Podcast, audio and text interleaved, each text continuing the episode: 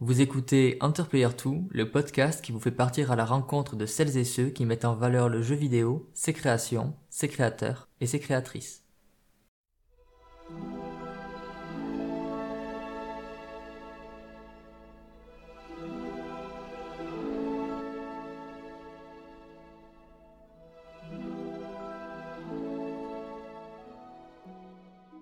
Salut à toutes et à tous et bienvenue pour ce nouvel épisode de Enterplayer 2. Donc on arrive déjà à la sixième émission, et oui, donc déjà. Et euh, pour cette sixième émission, j'ai le plaisir d'accueillir Mathieu, euh, qui est le créateur du blog Break Culture, et puis ensuite qu'on peut retrouver un peu par ailleurs euh, sur la toile, notamment sur un site de jeux vidéo, et on va en parler ça avec lui ben, assez rapidement. Donc ben, Mathieu, merci à toi d'être venu. Eh ben, merci à toi de m'accueillir dans ton, dans ton émission. Ça me fait très plaisir d'être ici.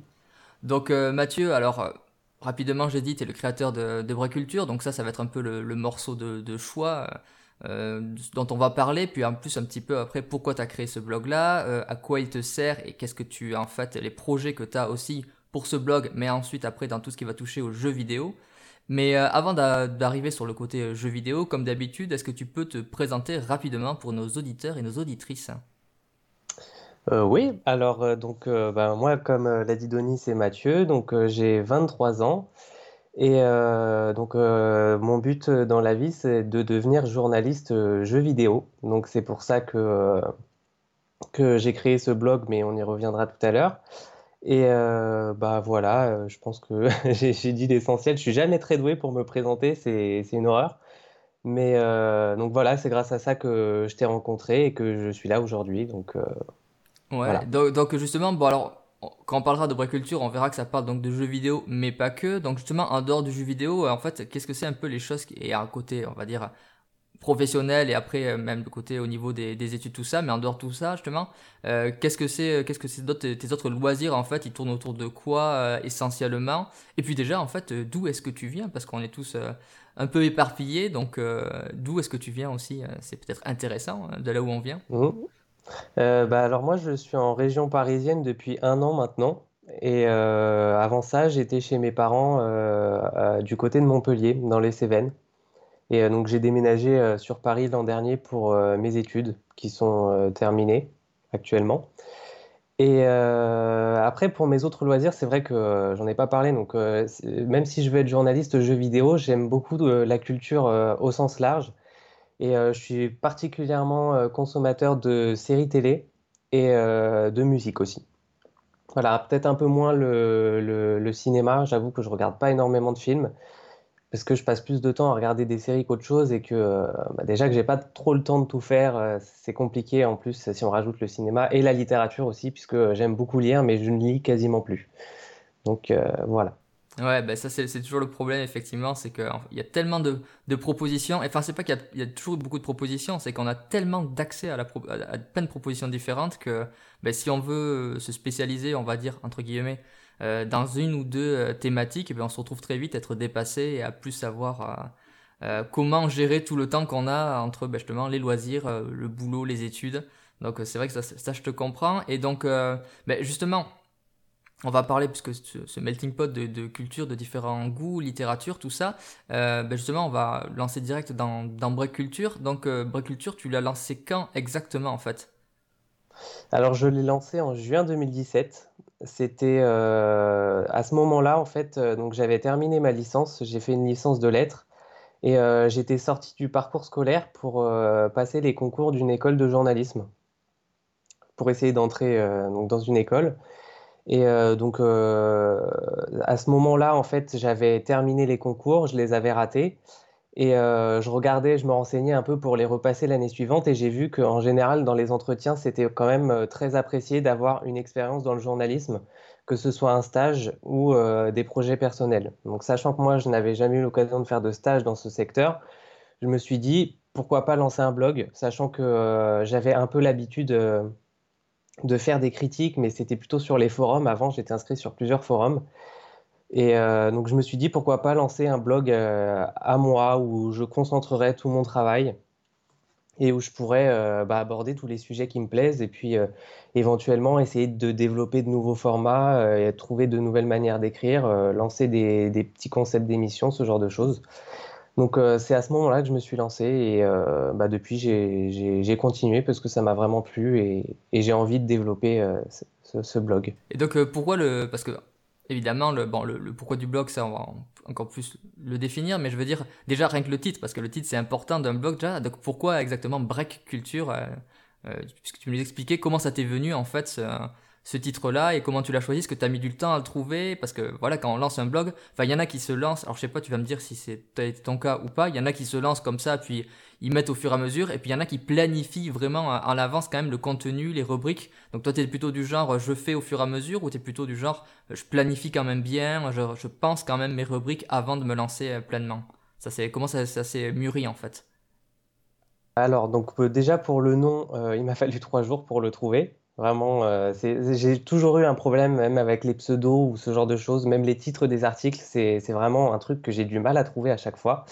Donc euh, pour le nom, euh, j'ai mis trois jours, sachant que donc j'en suis arrivé à Break Culture, mais à l'origine, j'avais pensé éventuellement, pour la petite anecdote, à quelque chose en rapport avec le café en fait, parce que je suis un gros consommateur de café. Et en général, quand je lis des articles sur Internet ou ce genre de choses, je suis toujours avec un café, histoire de... C'est mon petit moment de pause en fait. Et euh, donc euh, j'avais pensé à ça, mais je trouvais aucun nom qui m'a convaincu. Donc j'en suis arrivé à Break Culture, en fait, qui signifie euh, tout simplement pause culture. Et j'ai trouvé que ça représentait bien l'idée de culture et en même temps le moment de pause. Parce que je conçois la lecture, pareil, de, mon blog comme un moment de pause pour les lecteurs. Ils veulent se poser, prendre un moment dans leur journée et ils peuvent lire mes articles. Voilà. Et euh, donc, euh, d'ailleurs, pour l'anecdote, euh, heureusement que j'ai pas fait quelque chose avec le, le, café, puisque justement, après, j'ai découvert le blog de Coffee Quest. Et je me suis dit que ça aurait été très, très redondant pour le coup, donc c'était un drôle de hasard. Et donc après, pour les, pour les rubriques, quand j'ai créé mon blog, je savais déjà qu'il y aurait plusieurs thématiques, que ça ne se centrerait pas que sur le jeu vidéo. Donc c'est pour ça que euh, je voulais pas non plus un nom qui fasse trop jeu vidéo ou quoi que ce soit. Je voulais quelque chose d'assez large. Et euh, donc j'avais déjà prévu de parler euh, essentiellement jeux vidéo, séries et musique. Et j'avais quand même pensé à des rubriques littérature et cinéma, parce que ça m'arrive quand même de, lire et d'aller au cinéma. Mais c'est clairement pas les rubriques que j'ai le plus alimentées sur mon blog, surtout la rubrique littérature qui ne contient que deux articles, je crois. Je, confirme, euh, j'avoue que j'ai été mené ma petite enquête comme d'habitude. Enfin, c'est pas moi d'ailleurs, j'ai plein d'enquêteurs en fait. C'est ça, c'est une grande usine qu'il y a sur Interplayer 2 en fait. J'ai plein de petites mains qui vont enquêter. Mais euh, oui, effectivement, c'est pas ce que tu as développé le plus. Après, c'était plus ou moins annoncé comme tu l'as dit. Euh, et, et donc ouais, donc justement, quand tu fais vivre ça, effectivement, ça, c'est essentiellement le jeu vidéo, les séries télé et la musique quand, quand on voit le contenu qu'il y a ben, au lancement donc en 2017. Euh, et, donc justement après euh, comment ça s'est passé justement les, les premiers retours? Alors moi je suis pas un mec qui regarde vraiment euh, c'est peut-être un reproche qu'on peut me faire hein, les, les, statistiques tout ça j'avoue que ça me passe très vite à côté. Toi en fait tu regardes quand même bien les statistiques tu as essayé quand même de alors pas de pas de faire venir du monde pour faire venir du monde mais quand même de d'arriver à te caler par rapport à une à des thématiques. Ça a été quoi un peu en dehors des rubriques un, peu tu t'es lancé avec une sorte de puisqu'on parle de journalisme euh, de lignes directrices précises ou de voilà est-ce que tu as une ligne éditoriale toi en fait en dehors des rubriques mais déjà dans ta dans la façon dont tu vas parler en fait des des, objets culturels? Euh, oui alors bah du coup mon, ma ligne éditoriale, éditoriale ça a toujours été donc euh, de mettre en avant vraiment la culture c'est-à-dire que même si c'est un blog, euh, il n'a jamais été question de me mettre moi en avant, par exemple, comme euh, beaucoup de blogueurs le font, où on trouve souvent sur les blogs culture des catégories un peu lifestyle, ce genre de choses. Ça, c'est toujours quelque chose que j'ai voulu tenir à l'écart, puisque euh, ça ne m'intéresse pas de moi me mettre en avant. C'est pas quelque chose que, j'ai envie de faire. Et j'ai toujours voulu aussi développer une approche qui soit professionnelle, du coup parce que euh, donc, euh, quand on lit mes articles, par exemple, euh, on trouvera, ou très rarement, ça dépend pour le coup des articles, mais par exemple, si on prend le format de base, c'est-à-dire le format critique, on trouvera jamais de première personne dans, dans, mes critiques. Je ne dis jamais je parce que j'essaye de, de, me calibrer en fait sur le modèle professionnel, puisque le blog a été conçu à la base vraiment comme un, tremplin pour, pour mon futur professionnel. Je me suis dit que ça ça me permettrait en même temps de m'exercer et aussi de bah, d'avoir un portfolio à présenter pour dire si je postule quelque part de dire voilà j'écris ce genre d'article vous pouvez voir ma manière de travailler ici. Et donc voilà ça a été vraiment ça ma ligne éditoriale. Ouais, mais d'ailleurs, effectivement, est-ce que ce que tu dis, euh, ça se voit, je pense même d'un point de vue euh, euh, visuel et esthétique sur ton, sur ton blog? Parce que, alors, je crois que tu as fait une, une mise à jour du blog où tu, tu as fait un, on va dire un ravalement de façade entre guillemets euh, assez récemment, de, après les un an d'anniversaire, donc en, après juin 2018 il me semble, et, et quand on le regarde franchement c'est vrai qu'on apparaît dessus, c'est net, c'est précis, c'est c'est une super, ça accroche l'œil, c'est vraiment agréable comme tu, euh, enfin en tout cas moi c'est mon avis. Euh. Pour ceux qui nous écoutent, de toute façon vous aurez les, les liens dans le dans l'article sur le site et donc vous pourrez aller après le, le vérifier, mais il y a vraiment ce côté un peu entre le blog et le côté un peu pas webzine mais pas loin et, euh, et, ce qui fait qu'effectivement, euh, enfin, par rapport à des sites où il y a plusieurs personnes qui bossent dessus, ben, je trouve que le tien, était tout seul, mais c'est quand même, enfin, ça fait déjà assez pro, comme tu dis, effectivement, c'est une belle vitrine. Et c'est rien de péjoratif de dire une vitrine, c'est, vraiment, c'est, agréable. Et justement, euh, quand tu as fêté les 1 an, tu avais commencé à parler, puisque je reviens sur les, les statistiques, est-ce que progressivement, justement, tu as pu gagner des abonnés, puisque ton, ton blog, il est lancé sur WordPress, donc des, des, abonnés, même par Twitter aussi, puisque tu, Twitter, c'est là où on communique pas mal aussi. Comment ça s'est passé justement? Comment tu as monté un petit peu toute la, la, communication et la valorisation en fait de ce que tu écris euh, bah, sur Internet? Euh, oui, alors, euh, donc, alors déjà, merci pour ce que tu as dit pour mon blog, c'est, ça me fait plaisir. Et je tiens quand même à remercier surtout Benji, donc aka Mystique Falco sur Twitter, puisque c'est lui qui s'est occupé de toute la partie visuelle du blog.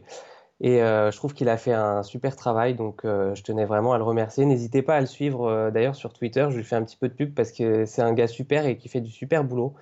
Donc voilà. Et pour les statistiques, alors c'est vrai que tu m'avais posé déjà la question tout à l'heure et j'y ai pas trop répondu.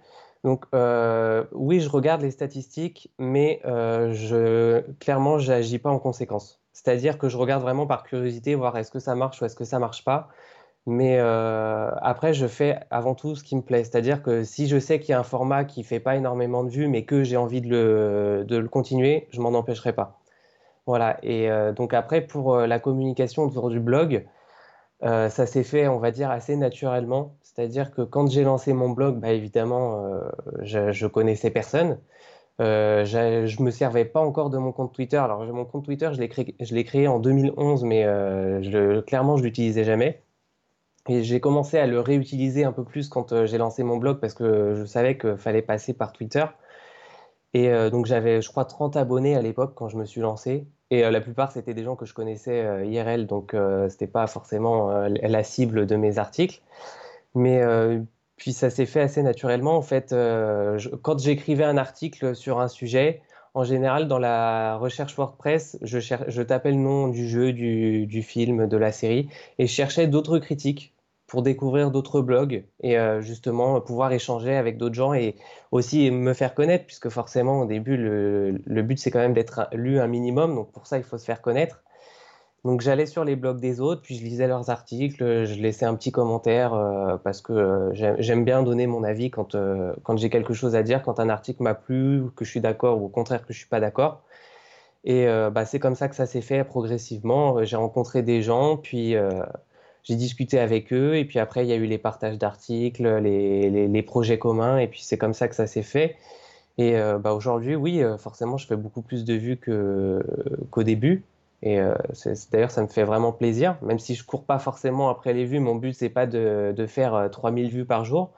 Mais je suis content de voir qu'il y a quand même des gens qui s'intéressent à mon travail, qui le lisent et qui, qui échange avec moi à ce propos, parce que c'était vraiment ça, le, pour moi, le cœur de mon blog, c'était avant tout l'échange, en fait. Échanger avec les gens sur la culture, sur les, les, sujets qui nous passionnent. Et euh, donc ça, ça, ça, a bien marché et je suis vraiment content euh, de voir où j'en suis aujourd'hui à, euh, à, ce niveau-là. Je pense que c'est comme ça d'ailleurs que on s'est rencontrés via Twitter, puis après via ton blog, c'était sur des échanges. Et, effectivement, c'est le plus important. Hein, c'est pareil pour YouTube aussi. Je pense, en tout cas moi c'est la vision des choses que j'ai et c'est pour ça aussi que j'aime euh, mettre en valeur ben, des, des, des, gens euh, comme toi qui euh, déjà s'effacent derrière le sujet. C'est le but de cette émission de toute manière, je le, je le dis à chaque fois, mais c'est de mettre en valeur des gens qui d'habitude mettent en valeur les, les, autres dans le jeu vidéo ou les créateurs, créatrices et qui se mettent pas en scène. on peut très bien le faire, hein. moi ça me pose pas un problème. Si j'aime pas, je regarde pas ou je lis pas. Mais effectivement, c'est pour ça que l'échange c'est quand même primordial et c'est vrai que ça permet justement de développer ben, à la fois des, des, connexions avec les gens, mais aussi un système d'argumentation, de réflexion. Enfin voilà, on est. Je sais que sur Twitter, nous sommes réputés tous les deux pour nos échanges second degré sur Tomb Raider, mais on revient, je pense qu'on parlera de Tomb Raider plus tard. Enfin, toi, tu parleras de ton amour pour Tomb Raider. Moi, je suis pas là pour parler de, de moi non plus. C'est pas moi. Enfin, c'est mon émission, mais c'est pas moi qui, qui en suis le, le personnage principal. Et euh, mais en tout cas, effectivement, ouais, c'est quelque chose, euh, là encore, pour lequel c'est très intéressant de discuter. Et souvent, ouais, c'est vrai qu'avec toi, tu as tendance à échanger. Enfin, tu vas pas dire un merci. Tu vas, il y, y, a vraiment un échange qui se crée. Et je pense que c'est le plus important. Et c'est comme ça que tu te crées une, des bonnes relations, euh, mais comme pour tout, hein, que ce soit IRL ou sur Internet, hein, il n'y a pas de... Euh, le procédé est quand même le même. Euh, en parlant justement du côté IRL Internet, quand tu t'es lancé, donc tu avais cette volonté de créer quelque part déjà un portfolio. alors deux questions. La première, puisque tu voulais devenir journaliste et tu veux encore devenir journaliste, quand c'est que cette envie est apparue chez toi? Et surtout quand tu t'es lancé avec le blog, et on avait parlé avec Nicolas dans le précédent épisode, lui c'était par rapport à l'écriture de livres sur le jeu vidéo, c'était par rapport à la question de la légitimité. Est-ce que je suis légitime à écrire sur tel ou tel sujet?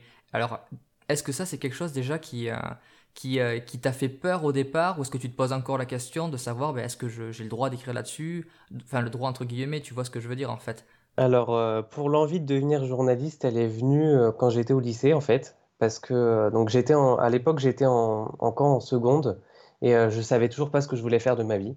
Et euh, donc c'est le moment où en plus euh, la, société te met un peu la pression en te disant l'année prochaine il va falloir que tu t'orientes, alors il faudrait que tu saches vers quel secteur tu veux te tourner, machin. Moi j'en avais aucune idée. Et puis tout bêtement en fait, vu que je ne savais pas, je m'étais dit bah je vais aller en S parce qu'il y avait la fameuse rumeur quand tu sais pas ce que tu veux faire, la S ça ouvre toutes les portes. Voilà, ce qui est faux, n'y croyez pas, c'est complètement faux. Et euh, donc, euh, du coup, je, pensais me tourner vers, euh, vers les filières scientifiques, d'autant qu'au collège, j'étais, en fait, jusqu'au collège, j'étais assez fort dans les matières scientifiques, plus que dans les matières littéraires, pour le coup. Et donc, je m'étais dit, bon, bah, je vais aller en S. Et en fait, au conseil de classe, mes profs m'ont conseillé plutôt d'aller en L, parce qu'ils ont perçu le potentiel que j'avais en littérature. Et bah, c'est surtout que, en fait, quand je suis arrivé au lycée, euh, j'ai complètement dégringolé dans les matières scientifiques. C'est-à-dire que j'ai décroché. Pour moi, tout ce qui était maths, euh, SVT, tout ça, c'était, plus pour moi. J'avais beau bosser, euh, je me mangeais des 7, je comprenais rien, ça m'énervait. Alors que en littérature et toutes, toutes ces matières, j'étais passé à 17 de moyenne. Donc, je me suis dit, bon, bah, je vais écouter mes profs, ils doivent savoir mieux que moi, je vais aller en L. Et mes parents, au début, étaient un peu contre. Parce qu'ils étaient un peu dans, cette école, non, non, mais si tu sais pas ce que tu veux faire, va en S. Mais après, ils m'ont jamais forcé. Ils m'ont dit si tu veux aller en L, fais ce que tu veux. C'est toi qui, c'est toi qui décides, c'est toi qui, qui gère ta vie. Et euh, donc du coup, je les ai pas écoutés. Je suis allé en L et c'est à ce moment-là en fait que j'ai commencé à, me dire, mais en fait, j'adore écrire, j'adore tout ce qui est euh, jeux vidéo, culture, tout ça. Pourquoi pas devenir journaliste? Ça a commencé à germer dans ma tête comme ça. Et puis finalement, je me suis accroché à cette idée. J'ai commencé à fréquenter un peu plus les, blogs, ce genre de les, oui, les blogs, euh, ce genre de choses, YouTube, tout ça. Et euh, bah, finalement, je me suis dit oui, je me vois bien faire ma vie là-dedans, donc j'ai continué. Euh, et puis depuis, ça, ça m'a jamais quitté. Et donc pour la deuxième question, est-ce que je me sens légitime? Alors j'ai envie de dire oui. Parce que si, en général, quand je parle d'un sujet, c'est que je maîtrise le sujet en question, c'est-à-dire que je ne vais pas m'aventurer vraiment à parler d'un sujet euh, dont je n'ai aucune maîtrise, parce que pour le coup, ce serait forcément une catastrophe. Après, euh, j'ai envie de dire, ça dépend aussi des gens. Il y a forcément des gens qui vont se dire, euh, oui, ce mec-là, il a aucune légitimité. Voilà. mais moi, j'estime que c'est à moi de, décider ou non si je suis légitime à parler d'un sujet ou pas. C'est en fonction de moi. Est-ce que je me sens à l'aise à parler de tel sujet ou est-ce que je me sens pas à l'aise Après, il faut faire des erreurs. Il faut essayer de parler d'un sujet, se rendre compte que finalement, on n'est pas légitime pour ça, donc on met de côté. C'est comme ça qu'on apprend. Mais euh, voilà, après, moi, je pense que je suis légitime, pas pour parler de tout. Par exemple, euh, bah, j'ai essuyé quelques critiques par rapport à. Ça a été les premières critiques euh, qui n'étaient pas méchantes d'ailleurs, elles étaient assez constructives. Mais c'était les premières critiques que j'ai eues. Euh, donc, c'était le dernier podcast des Share Players où on revenait sur euh, le 3 2019. Et donc c'est vrai que la plupart des jeux qui ont été présentés à l'E3, c'est pas forcément des jeux avec lesquels j'ai beaucoup d'affect. C'est-à-dire que par exemple toute la conférence Square Enix avec les Final Fantasy tout ça, moi sachant que j'ai pas vraiment d'affect avec la culture asiatique, c'est pas des jeux vers lesquels je me tourne. Nintendo c'est pareil. C'est pour moi c'est un univers qui ne me correspond pas. Donc forcément, j'ai pas trop parlé sur ces, sur ces sujets-là parce que euh, bah, pour le coup, j'estimais que j'étais pas légitime à, venir euh, dire ouais bah moi je trouve que, que, ça ça va pas, ça ça va pas parce que c'est purement personnel. J'avais rien de constructif à apporter au débat. Donc c'est vrai que j'ai pas trop parlé. Manque de bol pour moi, c'est euh, Nintendo et Square Enix, c'est les deux conférences qui ont fait le plus parler à l'E3. Et donc forcément dans les commentaires, il y a eu des gens qui disaient mais qu'est-ce qu'il fait là? Il joue à rien, il aime rien du coup, voilà, bon, j'ai répondu avec bienveillance parce que je comprends. C'est vrai que quand on regarde la vidéo, on se dit, euh, ce mec, il parle pas beaucoup, sachant qu'en plus, je suis timide. Donc, euh, il y a des fois, dans des débats, j'ai tendance à ne pas trop euh, vouloir m'imposer non plus. Et donc, je leur ai répondu que je peux en parler, mais en fait, je ne vois pas l'intérêt parce que je n'étais pas là pour dire, bah non, ce jeu, moi, ça me plaît pas parce qu'il y a ça qui est nul, il y a ça qui est nul. Je vois pas l'intérêt, en fait. Voilà. Donc, tout, dépend en fait du point de vue. Il y, a des, y a des endroits où je me sentirais plus à l'aise que d'autres et auquel cas euh, je m'imposerais, par exemple euh, pour Tomb Raider, puisque tu en parlais tout à l'heure. Euh, j'aime pas le reboot et bon après c'est devenu un jeu entre nous. Voilà, des fois c'est pour rigoler, mais voilà, même si j'aime pas le reboot, eh ben je le fais savoir et j'explique pourquoi. Parce que pour le coup, je me sens légitime en tant que fan de la première heure. J'estime avoir mon mot à dire sur ce reboot. Voilà, c'est, je sais pas si je suis très clair dans, dans ce que je dis. Euh, si, si, je, pense, mais après, comme tu dis, euh, et ça rejoint un peu ce que tu disais au début, euh, quand tu disais que tu n'étais pas là dans, sur ton blog pour, pour te mettre en avant par rapport au sujet, et je trouve qu'en fait, c'est une position tout à fait honorable, et c'est pareil quand tu es en, débat vidéo, effectivement, si tu n'as pas grand chose à dire sur, sur un jeu parce que tu t'aimes pas ou c'est pas ton truc, bah, tu le dis une fois, tu pas besoin de le marteler, de le répéter. C'est vrai qu'on est dans une culture où en fait maintenant, plus on se met en avant, plus on fait du bruit sur un sujet, même si on n'y connaît rien, mais plus ça, ça fait du bruit. Donc en fait, le, bruit, euh, le bruit numérique, en fait, c'est un truc qui jaillit, qui explose, qui est des fois toxique et qui est un peu insupportable. Et c'est vrai qu'il y en a qui s'agitent beaucoup. Donc moi, je trouve que c'est tout à, tout à ton honneur. Et après, bon, de toute façon, les commentaires, comme tu dis, il y aura toujours des gens qui, qui savent, euh, même s'ils savent pas, et qui le disent et qui le proclament. Et, et des fois, comme tu dis, l'essentiel, c'est de pas le prendre forcément personnellement. Et tu as dit un mot qui est très important pour moi, et je trouve que c'est c'est parfait. C'est ben voilà, faut être bienveillant. Tu réponds une fois. Si tu vois que le mec insiste, bah tu batailles plus parce que voilà quoi. Hein, c'est on n'est pas là non plus pour euh, éduquer toutes les personnes. Hein, c'est pas notre rôle. Donc euh, donc non, je, moi je trouve ça tout à fait bien et le fait justement de pas trop galérer sur la légitimité, c'est aussi une bonne chose. Euh, même si tu en plus tu as précisé pour le coup, et ce qui est deux choses différentes que tu es donc timide. Alors tu as parlé rapidement justement des des share players. J'aimerais qu'on revienne aussi un peu là-dessus parce que donc tu avais fait un, justement un bilan euh, je crois que c'était en décembre dernier sur ton blog, justement. Tu avais fait un bilan pour expliquer le, que le blog, tu allais quand même vraiment plus le, réorienter. Donc c'était il y a moins d'un an, vraiment sur le jeu vidéo. Ça, et tu l'avais expliqué. Et que justement, tu avais une volonté de tester d'autres formats par ailleurs, à savoir le côté plus audio et audiovisuel. Donc, euh, euh, soit intermitté sur des podcasts ou chaîne YouTube. Donc, justement, est-ce que tu peux expliquer déjà ce choix, pourquoi tu as vraiment choisi de partir sur le jeu vidéo? Et après, justement, cette volonté de diversifier, on va dire, tes compétences alors, euh, c'est vrai que c'est en décembre que j'ai choisi de, faire cette réorientation, en fait, parce que, euh, bah, pour le coup, euh, les études m'ont bien aidé, parce que, en fait, entre novembre et décembre, j'avais tellement de boulot pour la fac que j'ai pas pu du tout m'occuper de mon blog. Et du coup, ça m'a permis de prendre un peu de recul. C'était la première fois depuis la création du blog que vraiment j'avais deux mois d'inactivité totale et je réfléchissais je réfléchissais et euh, je me suis rendu compte que j'étais tombé dans un travers que je, m'étais promis euh, d'éviter. C'est-à-dire qu'il y a des articles que je les écrivais, euh, que j'écrivais un peu malgré moi, parce que j'en ressentais pas, pas l'envie, mais je le faisais parce que je me disais, il faut que je le fasse. Alors que non, je, je ne dois rien faire, c'est je le fais si j'ai envie. C'est ça le principe de mon blog. Et donc, euh, du coup, j'ai décidé de me réorienter sur les jeux vidéo principalement parce que euh, bah, mon blog m'a conforté dans l'idée que c'était avec ce, ce domaine-là que je me sentais le plus à l'aise et que, qui me passionnait le plus. Contrairement, par exemple, aux séries, où, euh, alors j'adore toujours parler séries, j'adore échanger séries, mais je me suis rendu compte avec le blog que écrire, écrire des critiques de séries, ça me plaisait pas du tout en fait. Au début, ça me plaisait, mais euh, au, fur et à mesure, je, trouvais qu'en fait, j'étais redondant dans mes propos. Je disais toujours la même chose.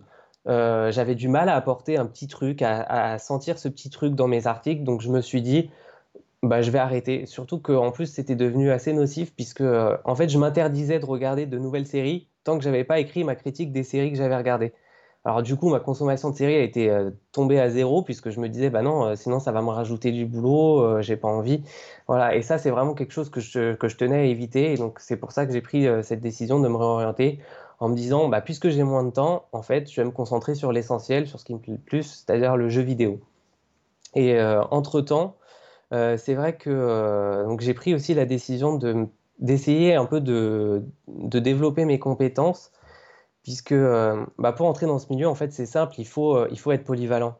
quand on est rédacteur euh, jeux vidéo sur Internet aujourd'hui, il faut, il faut savoir écrire, mais il faut aussi être à l'aise devant une caméra, il faut aussi savoir faire du montage, faire de l'audio, il faut, faut, faut, un peu savoir tout faire. Et quand j'ai conçu mon blog, c'était quelque chose qu'en fait, j'imaginais même pas, parce que voilà, justement, je suis timide. Et quand j'écris, en fait, je ne suis pas vraiment là. C'est moi qui écris, mais euh, je ne suis pas vraiment présent. Que quand euh, on fait de l'audiovisuel, forcément, on est beaucoup plus impliqué, on se, découvre beaucoup plus vis-à-vis de son public. Et ça, c'est quelque chose qui me terrifiait vraiment.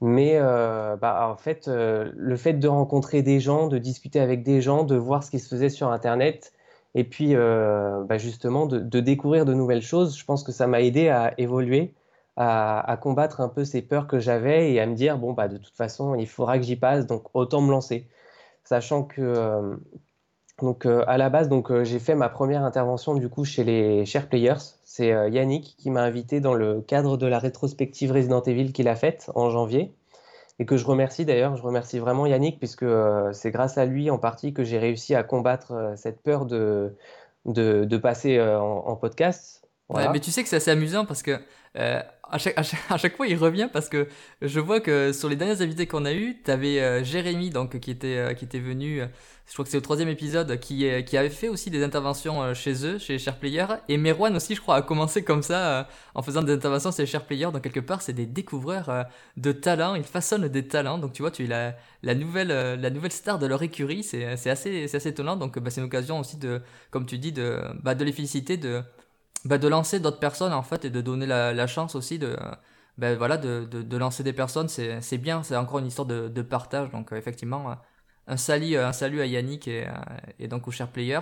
Oui, c'est vrai que Yannick et, et, Roman, bon après Roman, j'ai pas encore eu l'occasion de lui parler directement, j'ai surtout été en contact avec Yannick, mais c'est vrai que pour le coup, c'est vraiment des, gens qui sont bienveillants, puisque euh, c'est eux qui m'ont approché en fait pour le coup. Vraiment, c'est quelque chose que, auquel je m'attendais pas. À la base, euh, bon, ça s'est fait en février, mais en fait, Yannick m'avait euh, proposé d'intervenir sur, leur chaîne beaucoup plus tôt encore. puisque c'était, je me souviens, j'étais en train de teaser un peu ma critique de Batman Arkham Knight, donc ça devait être vers août-septembre, et il m'avait demandé sur Twitter, donc je le suivais depuis pas trop longtemps, et il m'avait demandé sur Twitter euh, pourquoi tu fais, tu fais pas, tu te lances pas sur YouTube? Donc moi, je lui avais répondu à ce moment-là, pour moi, c'était encore inimaginable. J'étais, pour moi, c'était le blog, euh, rien d'autre. Et donc je lui avais dit que bah, j'étais pas du tout à l'aise en fait avec l'idée de d'être euh, sur YouTube, même même si c'était que en audio, j'étais vraiment pas à l'aise avec cette idée parce que j'étais beaucoup trop timide et que ça m'attirait pas du tout. Et là, il m'avait dit, bah, t'inquiète, nous on t'invitera. Il, m'avait juste dit ça. et, rien que ça, euh, pour te dire, ça m'avait fait paniquer. Parce que du coup, je m'étais dit, attends, il veut m'inviter sur sa chaîne, euh, je suis pas prêt. Euh, en plus, après, du coup, j'étais allé voir le nombre d'abonnés. J'ai vu qu'il avait plus de 10 000 abonnés à ce moment-là. j'étais là, non, je peux pas, je peux pas faire ça, même si c'est pas du direct, tu vois, j'ai paniqué. Mais je, me suis dit, allez, pourquoi pas? Bon, après, entre-temps, ça s'est pas fait, puisque tous les deux, on, était vraiment très occupés. On n'a pas réussi à, trouver un créneau. Et il, a, il a réitéré son invitation en janvier, du coup, pour Resident Evil. Et là, j'ai accepté. Et euh, sachant que j'étais toujours terrifié, hein, mais euh, vraiment quand, euh, quand il a, je me souviens encore de quand il a lancé l'enregistrement, j'en tremblais tellement j'étais paniqué. C'était, c'était vraiment, j'ai cette peur de, de, parler en public, c'est assez terrible. Mais je me suis dit, il faut que je me lance, il faut que si je veux être journaliste, il faut que je passe par là, il faut que je, que je me débarrasse de cette peur. Donc voilà. Et puis finalement, ça s'est très très bien passé. Le, le podcast a duré plus de 4 heures. Et c'est vrai qu'en fait, au bout d'un moment, je me suis dit, bah, en fait, euh, j'y pensais plus, en fait, à l'enregistrement. C'était, euh, bah, comme là, c'était, j'avais l'impression de faire une discussion avec des potes, en fait, tout simplement. Et donc, euh, j'ai commencé à me sentir un peu plus à l'aise. Bon, après, à l'aise, voilà, je reste malgré tout timide. Je suis pas quelqu'un qui va parler énormément. Là, d'ailleurs, j'ai plus parlé que dans toutes ces vidéos réunies, je crois, parce que du coup, c'est, à moi de parler dans, dans ton podcast. Mais, mais voilà, du coup, grâce à lui, j'ai commencé à vaincre cette peur de parler en public. Et puis, euh, je suis intervenu dans une deuxième de ses vidéos. Donc, pour le coup, c'était avec, euh, avec Chris, euh, donc Liberty93, le, le, gérant de Rockstar Mag et Naughty Dog Mag et, et. Enfin, il est sur tous les fronts. Oui, d'ailleurs, je, je, me demande s'il n'a pas des clones parce qu'il il a un max de projets. C'est assez récent. Pour ceux qui le connaissent, il a, il a fait Rockstar Mag, comme tu dis. Il vient de lancer Naughty Dog Mag. Alors, Merwan, d'ailleurs, qui était venu dans l'émission, sera co-rédacteur en chef avec lui. Ils ont plein de projets et les deux, c'est pareil. Ils font tout tout à chaque fois et on se demande il y ou alors ils ont un retourneur de temps alors c'est vrai que t'as pas lu Harry Potter donc je sais pas si je si mes réflexions sur le retourneur de temps sont une chose mais en tout cas je sais pas comment ils se débrouillent mais leur, leur journée doit faire plus de 24 heures hein. encore Merwan euh, c'est vrai que je, je connais pas trop son, son, son mode de travail mais c'est vrai que d'après ce que j'ai compris euh, le fait de contacter euh, tous les tous les, tous les gens de l'industrie, faire les, vidéos, les montages, tout ça, ça lui prend énormément de temps. Mais moi, c'est surtout pour Chris, quoi, parce que il est sur tous les fronts. Tu as, l'impression qu'il dort jamais, qu'il est jamais fatigué. Vraiment, euh, j'admire leur travail à tous les deux, en fait. C'est, je trouve qu'ils ont, ils ont vraiment énormément de mérite. Et euh, bah, je suis content de suivre en fait des gens qui, qui travaillent de cette manière et qui, qui, nous, qui nous apportent pour le coup vraiment un, un, vent frais sur, euh, sur ce milieu. Ils, ils font pas comme tout le monde. Ils, ils ont vraiment leur patte à eux. Et, euh, et c'est pour ça que je les suis d'ailleurs, parce que c'est vraiment, j'aime vraiment beaucoup leur travail. Donc, euh, donc voilà. Et donc oui, du coup après j'ai, pour en revenir aux Share Players, donc j'ai fait cette vidéo euh, sur Days Gone avec Chris et Merwan justement. Et puis donc j'ai fait le 3 et il y a aussi, j'ai passé on va dire un nouveau cap pendant le 3 puisque je ne sais pas si tu l'as vu, mais euh, du coup, je suis passé en live sur la chaîne de Carole Quinten. Et là, pour le coup, c'était du vrai direct devant 13 euh, 000 personnes, je crois. Ouais, c'est justement ce, dont je voulais parler avec toi parce que tu dis oui, bon, je suis timide et tout ça, et j'allais te dire, ouais, mais là, tu passes en live pour le coup sur une chaîne. Euh, alors, il y a encore plus d'abonnés, il y, a, vachement de monde, et là, comme tu dis, c'est du live, donc il n'y a pas de filet. Euh, c'est un peu le 3 et, et je, t'ai vu popper, je crois que c'était par Twitter en fait, j'ai vu un retweet tout ça et je crois qu'avec Merwan justement j'avais fait la réflexion, j'avais dit alors non mais il paraît que, alors Mathieu qui est très timide et tout ça, bim, live comme ça sur une chaîne où il y a alors je sais pas comme là pour le coup en direct je sais plus combien c'était mais il y a vraiment beaucoup de monde qui regarde cette chaîne-là. Hein. Donc, euh, je me suis dit, ah oui, là, le... faut tu parlais de, vaincre, pas de vaincre, mais du moins d'affronter les peurs. Et je pense que c'est comme ça qu'on avance de toute manière. Alors, faut pas se mettre en danger, parce que des fois, bah, c'est, on peut pas supporter, faut y aller plan par plan. Mais effectivement, là, c'était quand même un, joli saut de la foi, quoi, pour, pour faire des citations à la, à la Indiana Jones. Ouais, voilà, pour le coup, euh, bah en fait, euh, ça s'est fait un peu pour, euh, pour, le coup comme ça. C'est-à-dire que je me souviens que l'année dernière déjà, donc j'avais suivi le 3 avec eux. Et bah, j'avais vu que Julien avait proposé à, certains de, des gens qui les suivent, à certains membres de sa communauté, d'intervenir dans la libre antenne. Et donc moi, bah, l'année dernière, j'en avais envie au fond de moi. Je me suis dit, échanger avec des passionnés comme ça en live, ça doit être une superbe expérience. Mais pour moi, à l'époque, c'était encore inimaginable. Je, m'étais dit, je, le ferai peut-être un jour, mais, euh, mais pas pour tout de suite. Et puis là, cette année, euh, je sais pas, je me suis dit, c'est peut-être l'occasion de, de, passer un nouveau cap, d'essayer, de voir ce que ça donne. Et donc, du coup, euh, j'ai envoyé, euh, bah, envoyé un mail tout simplement quand il a proposé les, les candidatures. Je me suis dit, bah, euh, pareil, là, je voulais pas non plus passer pour passer. C'est-à-dire qu'il proposait de, d'intervenir sur plusieurs conférences. Mais moi, j'ai vraiment euh, demandé à intervenir que sur celle d'Ubisoft parce que c'était celle qui m'intéressait le plus, sur lequel j'avais vraiment des choses à dire. Donc je me suis dit, je vais m'inscrire qu'à celle-là. Et puis comme ça, si je suis pris, bah, à la limite, j'aurai des choses à dire plutôt que de passer en live et d'être euh, comme une plante verte à ne savoir rien dire. Euh, voilà. Et donc quand il m'a répondu, j'avoue que ça m'a mis un coup de pression. Du coup, il m'a dit, écoute, j'ai sélectionné ta candidature, donc tu passeras pour la conférence Ubisoft. Et j'ai eu ce, petit moment de stress mais pour le coup, c'était pas aussi intense que ce que je, j'avais, euh, que, ce que je pensais en fait. C'est-à-dire que j'ai eu beaucoup moins peur que la première fois où j'ai fait euh, le podcast avec euh, les Share Players et où on n'était même pas en direct. Donc c'est là que je me suis rendu compte que finalement, d'une certaine manière, euh, bah, je commence petit à petit à vaincre cette peur de, parler en public, de, me mettre en, avant, on va dire. Et, et bah, d'un côté, j'en suis content, puisque au moins ça me permet d'avancer et de tester de nouvelles choses. Ouais, et puis après, ça, c'est aussi une histoire de, déjà de, regard, euh, enfin de jugement, parce que souvent c'est vrai qu'en fait on va déjà anticiper le jugement des autres parce qu'on se juge soi si on n'est pas en confiance. Donc aussi, bah, progressivement, c'est tout simplement du gain de confiance. En fait, c'est euh, une question aussi de, timing. Il y a des fois on n'est pas prêt, on sent pas prêt, c'est toujours le plus dur en fait. Enfin, je sais pas, c'est pour ça pour toi, mais c'est justement c'est de, de se forcer donc à faire l'effort nécessaire pour pour basculer mais sans non plus faire un truc trop dangereux. Parce que voilà, des fois, en fait, tu, te forces, mais tu le sens vraiment pas. Enfin, je veux dire, quand on s'écoute vraiment, on sent si on est apte à faire ce petit effort ou pas, quoi.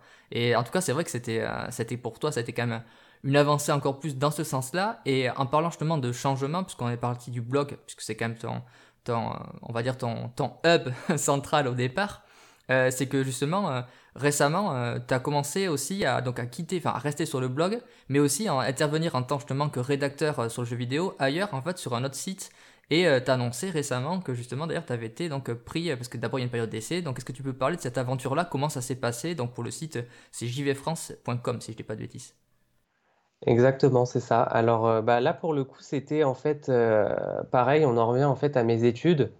C'est-à-dire que euh, quand je me suis inscrit dans mon M1, donc je savais qu'il y aurait une période de stage, et, je me, vu que j'ai jamais eu aucune expérience euh, dans une rédaction, euh, moi ça m'énerve parce que j'ai envie de développer des compétences, j'ai envie de, voir ce que c'est d'être dans le métier, d'apprendre, de, découvrir des nouvelles choses.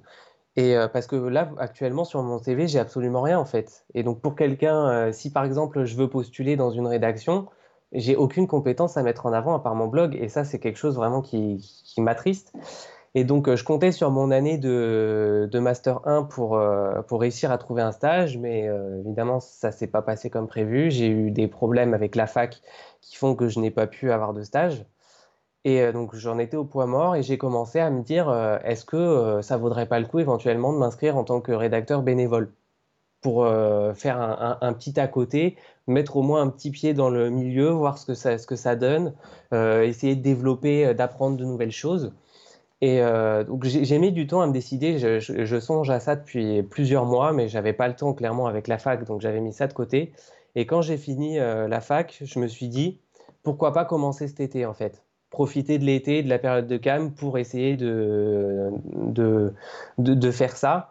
Et euh, bah, justement, j'avais contacté une des rédactrices de, de, JV France, Clémence, qui est rédactrice bénévole aussi, pour lui demander un peu, lui poser des questions, euh, tester un peu la température, savoir comment ça se passait, euh, est-ce qu'il y avait des contraintes, ce genre de choses. Donc elle m'a bien aiguillé. Et puis, bah, j'ai voulu laisser passer le 3 avant, parce que je me suis dit, avec le 3, je vais me concentrer sur mon blog, je vais traiter le 3 sur mon blog, donc j'aurai pas forcément le temps, je vais attendre. Mais euh, entre-temps, en fait, euh, bah, drôle de hasard, JV France a posté un message comme quoi il recrutait. Voilà, de nouveaux rédacteurs bénévoles. Donc j'ai dit pourquoi pas. Donc j'ai envoyé un mail de candidature. Euh, donc Nicolas, donc Junan m'a répondu, m'a dit qu'il était intéressé, qu'il avait été voir mon blog, que ça correspondait à peu près à ses attentes. Et donc du coup on a commencé à échanger par mail et puis finalement donc il y a eu le 3 donc par tout ça donc on, a laissé passer un peu de temps et puis euh, donc il m'a recontacté euh, fin juin pour me dire bah écoute euh, est-ce que ça te dirait qu'on se fasse un call pour pour discuter un peu de ça? Donc j'ai accepté et puis c'est là qu'on en a discuté. Il m'a présenté le site, il m'a présenté en gros ce que j'aurais à faire. Donc il m'a clairement fait comprendre en gros qu'il attendait juste de moi un minimum d'application mais que vu que c'était bénévole qu'il fallait que, je fasse, que forcément je fasse passer ma vie privée et personnelle avant tout.